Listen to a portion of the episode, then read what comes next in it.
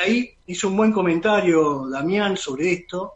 Viste, yo marqué que China obviamente usa este, todo este acervo, lo, lo usa para inversiones financieras, y en la charla que tuvo con vos, él explicó muy bien la forma en que China piensa en realizar las inversiones, ¿no? Que me pareció muy acorde para entender el mundo en el que vivimos, que a veces pensamos que es un mundo que, bueno, que es del día a día y nada más, y como hay un gigante, un país como China, y fíjate acá la cuestión de la planificación es central, más allá de que por ahí no nos pueda gustar porque no es un país democrático y demás, para tratar de ordenarse e imponerse en el mundo, ¿no? Mm. Eh, todas con políticas obviamente de muy largo plazo. Claro.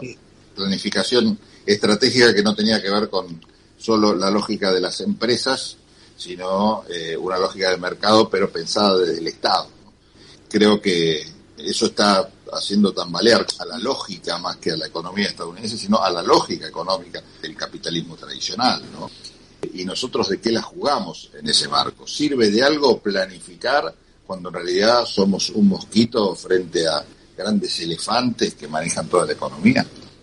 Ya, Pablo, el tema es, a ver, para los que estamos en las ciencias económicas, eh, la organización la planificación tiene que ocurrir en cualquier eh, en cualquier entidad, sea una- un, un club de barrio, sea una sociedad de fomento, tiene que haber una organización y tiene que haber una planificación. Cuando vos no tenés recursos económicos, necesitas tener la mejor planificación de todas. ¿Por qué? Porque todos los recursitos que tenés los tenés que aprovechar de la mejor manera y saber que vas a ir creciendo en escala. Entonces, tenés que ser consciente que a medida que vayas creciendo, obviamente esa planificación que armaste de muy corto plazo la tenés que ir cambiando. Eso es lo que necesitamos. Ahora vos fijate la Argentina, somos un país donde los tres factores productivos para, para poder generar valor son eh, tierra, capital y trabajo. No nos enseñan en la facultad, en la primaria y en la facultad. Argentina es un país que tiene capital pero que los tiene afuera. Y aunque en realidad son de los residentes de adentro.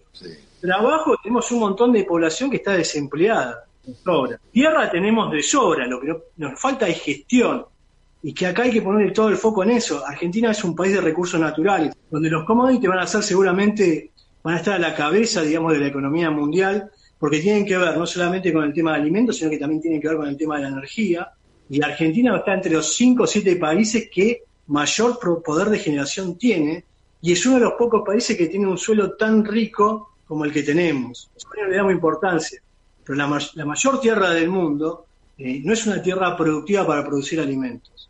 Entonces, esa gestión de los recursos tenemos que hacerla de la mejor manera y la forma más eficiente, buscando las mejores técnicas ambientales, haciendo que eh, se pueda generar empleo, y acá es una crítica al campo, porque que el campo también es uno de los sectores que tiene mayor empleo en negro. Hay que, estos recursos que tenemos, que no somos una economía de guerra, que venimos como Italia o Alemania luego de la Primera o Segunda Guerra Mundial, donde no tenían acervo de capital, donde no tenían acervo de trabajo, donde tenían toda su capacidad productiva destruida, donde no tenían capital humano tampoco. Acá no pasa eso, acá tenemos todo. Entonces lo que falta es gestionar y planificar de una mejor manera y por ahí bajar los egos de ambos lados un poco este, y tratar de gestionar de la, de la mejor forma de, de tenemos, que es un montón. si esta planificación con respecto a la tierra y todo esto debe incluir o no alguna discusión más seria y más profunda y más radical sobre quién es el dueño de la tierra, ¿no? Porque esto que vos bien decís, la importancia de los recursos estratégicos como la tierra, la energía, el agua, ya lo han visto grandes potencias, saben nosotros todas las reservas que tenemos en ese sentido y se han venido y se han apropiado en muchos casos. Lo ves en el sur, lo ves en los campos, digo, no necesariamente de manos extranjeras, no hay que tener, eh, no hay que ser tan antiguo en estas concepciones, pero sí concentraciones que impiden que el país se termine beneficiando. ¿Hasta dónde estamos en condiciones de dar una discusión seria y que no tenga que ver con esta cosa de tomas de tierras o, o, o disparate, sino algo que justamente esté bien enmarcado en lo legal? No sé si la solución es esa, un nuevo reparto de las tierras, si se quiere, o buscarle alguna herramienta que permita sacarle al país algún jugo a todo eso, ¿no? Yo tengo parientes en el Chaco y, mi vieja de ahí, mi mamá, en Pampa al Infierno, y cuando se formó Pampa al Infierno se formó a partir de la subdivisión de parcelas de tierra, creo que eran de 50 hectáreas. Eh, y eso fue lo que se formó Pampa al Infierno, ¿no? Pero si vos mirás hoy, obviamente hubo un proceso donde eh, fueron, a partir de los 90, obviamente el campo se intensificó en capital, este, los que nos quedan eran dueños de los campos los fueron vendiendo y hay una concentración de la tierra. Entonces, eso es verdad lo que decís vos. Hay un problema que tenemos que es importante, que tiene que ver con la concentración de la tierra, eh, el uso de la soja. A eso creo que es lo que deberíamos apuntarle y buscarle, buscar la vuelta de cómo mejorar todo, ¿no? Me parece que por ahí es menos discurso y, más racional y mirar qué es lo que se puede hacer que le sirva al país, en definitiva, es, eso. La minería es importante para la economía, ¿no? Dice Lili Fine, que está reenganchada con la charla. Sí, en parte sí, bueno, hay una cuestión ambiental ahí también importante, ¿no? Eh, Genera divisas, pero bueno, y obviamente mueve muchas economías regionales, pero bueno, el tema ambiental es una cuestión importante, ¿no? Cuando luego hablas con los personas, eso también genera alguna complicación. Sí, aparte hay ejemplos de provincias donde eh, se hizo mucha explotación minera y después a la, eh, pasa a la provincia y una pobreza casi igual o peor que antes de las explotaciones, o sea que a la hora de explotar también hay que pensar bien por qué pasa eso. Pasa a lugares donde había explotación minera, se acaba y llegas al lugar y es pobre. Y decís, pero ¿cómo, no era un lugar donde había una riqueza inmensa? ¿Dónde fue esa guita? El tema de los agroquímicos, la regulación de agroquímicos que tampoco está vigente. Sí, tal cual, bueno. Eh, Marina Ranian dice, Japón no tiene vida, se la pasan trabajando. Tema cultural ahí también, ¿no?